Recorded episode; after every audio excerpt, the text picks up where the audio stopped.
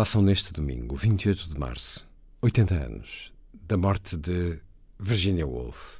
Vida concluída por vontade própria.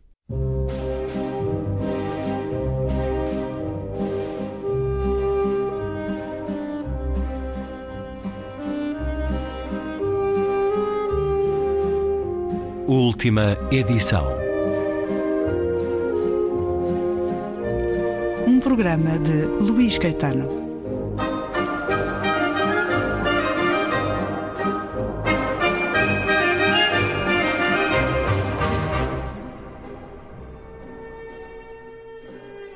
Sábado, 2 de novembro de 1928. São necessários precisamente 10 dias para alguma coisa acontecer a um livro.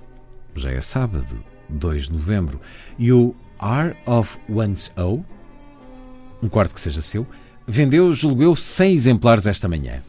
Nada antes, ou quase nada, isto é, ficou a dever-se em grande parte à emissão radiofónica flamejante da Vita e não me consigo lembrar de todas as coisas que tinha intenção de dizer. Sonhei ontem à noite que tinha uma doença de coração que me mataria em seis meses.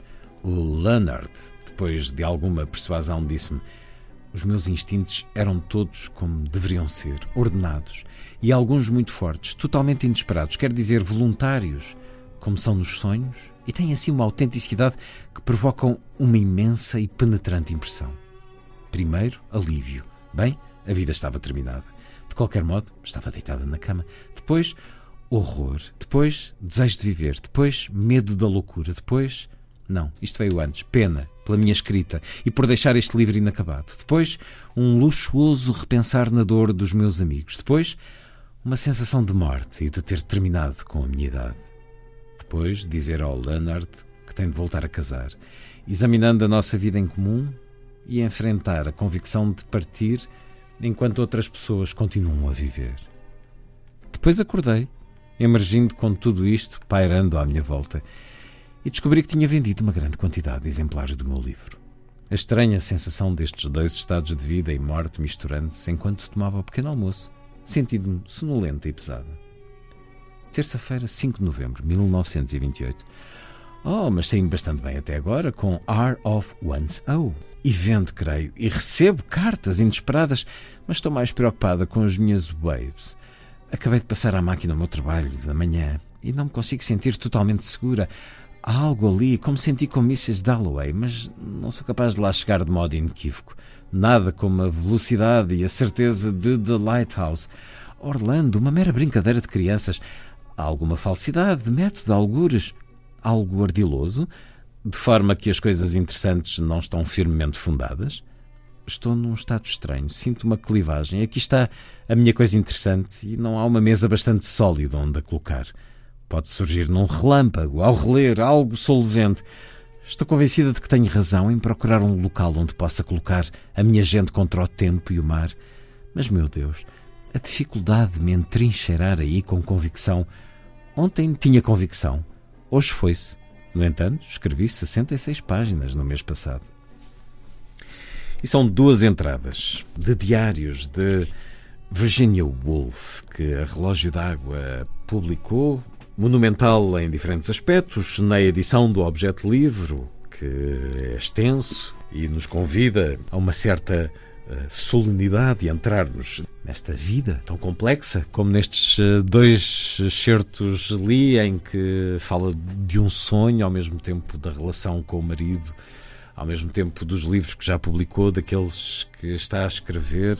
Aqui tivemos As Ondas, Rumo ao Farol, eh, Um Quarto Só para Si. Virginia Woolf, que escreveu ao longo de 26 anos este trabalho diarístico ela nasceu em 1882, matou-se em 1941, quase com 60 anos. Acompanhámo-la nesses últimos dias. Teve interrupções eh, ao longo do tempo, este diário de entre guerras, diário que é de facto publicado pelo marido, Leonard Woolf, eh, em 1953, certos de 26 dos 30 cadernos, procurando essencialmente mostrar o ato criativo da mulher. Ela interroga-se muito sobre o que fará o marido com estes diários no caso da sua morte.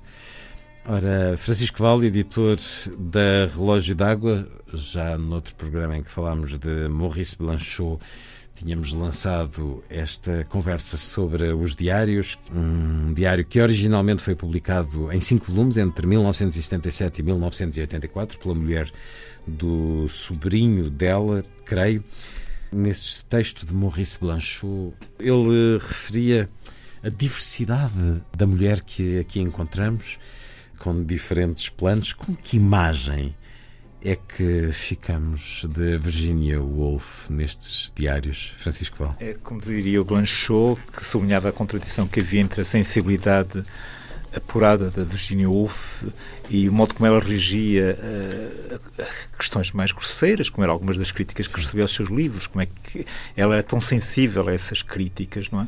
é, é ela, de facto, era uma mulher muito contraditória. E os, e no fundo, como todos, como todos somos, Sim, mas ela, ela, uh, expõe-se muito aqui era e era particularmente. Era particularmente Há aqui referências, por exemplo, ao povo, às, às classes baixas. No fundo, ela ora mostra muita generosidade, ora mostra alguma repugnância pela sujidade, pelo mau cheiro, pela, Sim, ela, ela pelas fragilidades ela, uh, da vida. Ela e o grupo de Bloomsbury que se inseriram bastante elitistas, não é? Pronto, aliás, ela uh, nas viagens, veremos isso talvez mais adiante, uh, fala com desprezo numa viagem que fez de barco em Portugal, de, ou a partir de Portugal, de, de, de, viajantes, que ela, que ela, judeus que ela, que ela considerava semelhantes a objetos desagradáveis. Ela escreve a pensar, e eu referi este aspecto da interrogação sobre o que é que faria o marido uh, com os diários publicariam, não, mas ela escreve a pensar que um dia será publicado Sim. este diário ou que ela gostaria que fosse publicado? Eh, quer dizer, os diários têm esse estatuto ambíguo. Não? É? Em princípio, são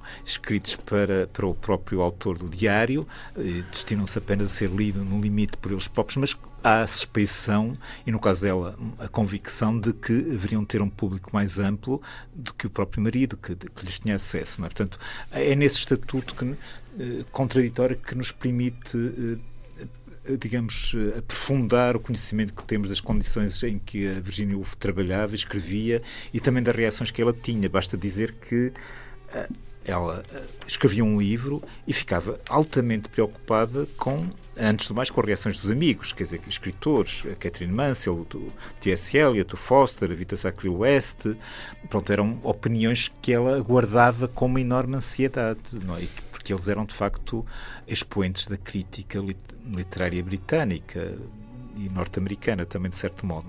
Antes de mais, ela ficava na expectativa. Depois, ela editava os, sua, os livros na sua própria editora, que tinha com, com o marido, Leonardo Wolff, que era o Hogarth Press, é? ficava uh, suspensa das vendas. Porque Isso ela também é muito era, comum era, a vários sim, mas, escritores, sim, Mas ela era particularmente importante, porque ela vivia apenas disso. Era a sua independência, um quarto só para ela, dependiam disso, digamos, do, do que ela ganhava com a venda dos seus livros e a colocação dos seus artigos, que ela publicou em várias revistas, desde a, o Times Literary Supplement até, até o Guardian, por exemplo. Não é?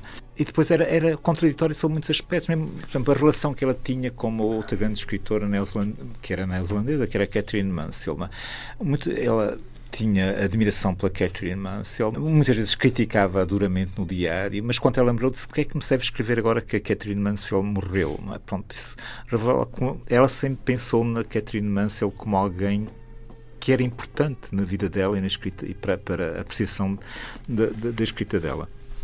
Uh, o, o, o Blanchot tem também uma expressão em relação a ela, acho que é o Blanchot, que diz que ela era de uma terrível seriedade. E de facto era, era um pouco assim. Nos diários dela eh, observamos isso, quer dizer, vemos como ela é minuciosa na análise dos seus próprios sentimentos, é? na relação que tem com, com as pessoas, como ela exprime abertamente as suas invejas, não só da Catherine Mansell, mas também, sei lá, do Thomas Hardy, não é? por exemplo, que ela eh, que sofria imenso escrever, e particularmente nas ondas, que quando concluiu da tua chorar e teve uma crise uh, muito prolongada, mas aconteceu com outros livros também dela e com, digamos, às vezes o modo como a crítica não era tão favorável como ela pensava e a feria por causa disso, não é? Mas em relação ao Tomás Hardy, de quem era visita, lembro que uma vez, uh, a descrever uma dessas visitas, uh, perguntou ao Tomás Hardy se estava a escrever. Ele, sim, sim, estou a escrever um romance longo, mas em dois meses penso acabá-lo.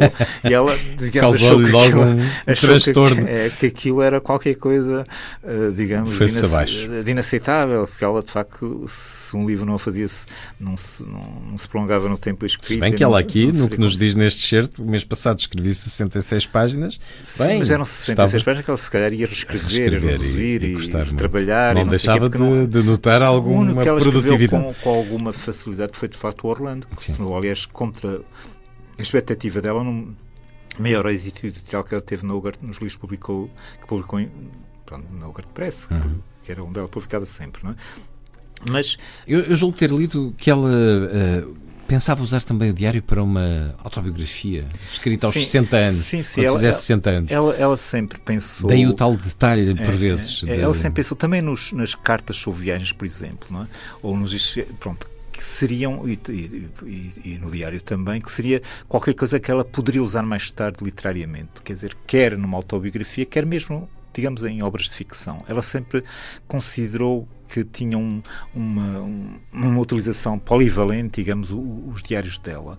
Eh, ela achava que, enquanto diários, eram muito apressados às vezes, muito conjunturais, dependia às vezes até se tinha papel ou não, não tinha. Portanto, ela sempre achou que portanto é, não, não, não, não teriam talvez valor em si ou, ou, ou interesse em serem publicados por si só, é? que eram, digamos, meios para outros, para outros voos literários.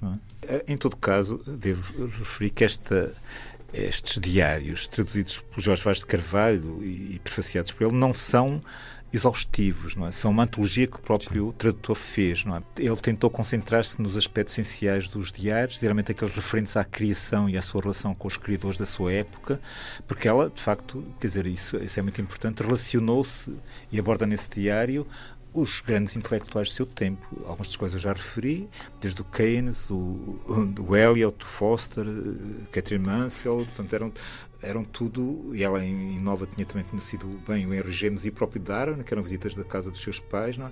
portanto, digamos, ela relacionou-se com os principais intelectuais do seu tempo, que eram de língua inglesa. Não é? é esse retrato de uma época que também nos chega num diário que, que é muito íntimo, como é característica própria, mas de facto muito exposto até nessas impressões que às vezes, uh, especialmente ao nosso tempo, uh, serão politicamente incorretas uh, no seu olhar, no olhar de Virginia Woolf sobre o povo, nomeadamente, mas que nos dão, dentro do contexto, um retrato muito profundo desta mulher. Vamos até aqui às duas últimas entradas deste diário que uh, acontecem. Última entrada, 24 de março de 1941, quatro dias antes da morte, mas ler primeiro o de 8 de março, sábado. Não pretendo qualquer introspeção. Assinalo a frase de Harry James: observar permanentemente. Observar o aproximar da velhice. Observar a ganância. Observar o meu próprio desalento. Quer dizer que assim ele se torna útil. Pelo menos é o que espero. Insisto em tirar o melhor partido deste tempo. Hei de cair com a minha bandeira desfraldada.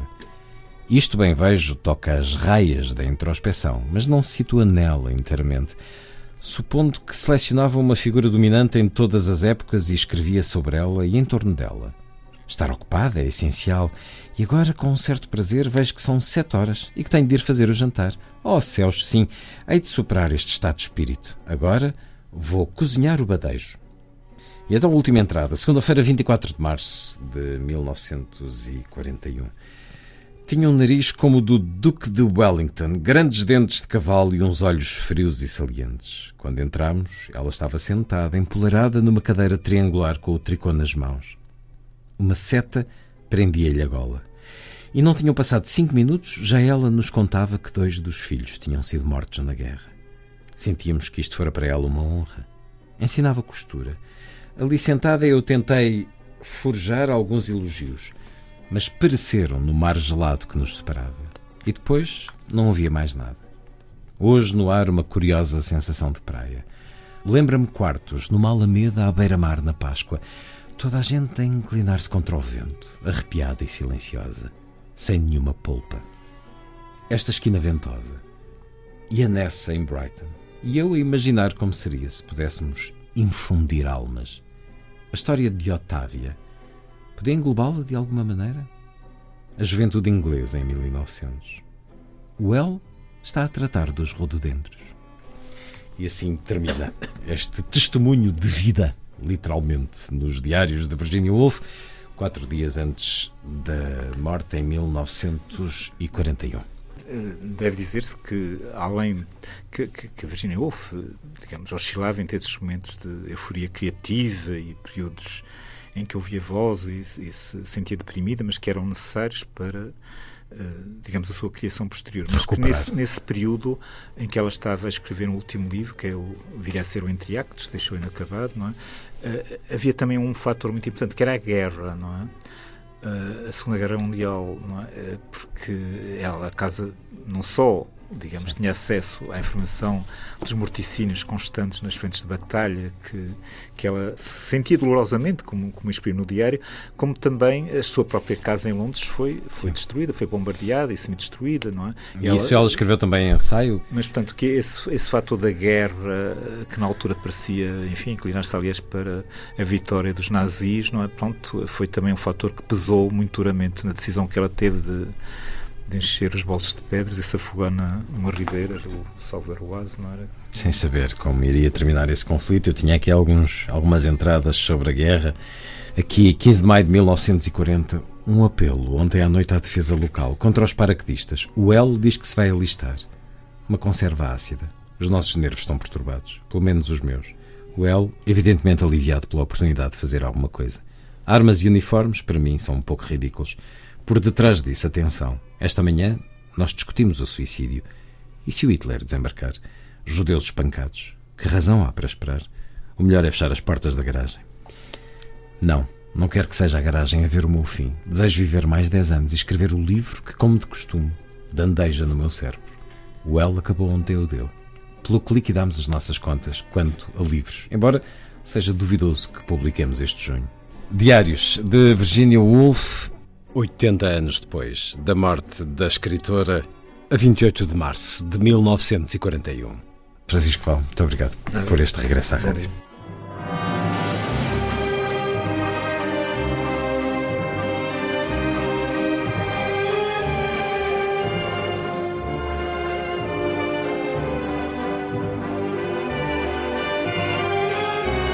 Última edição.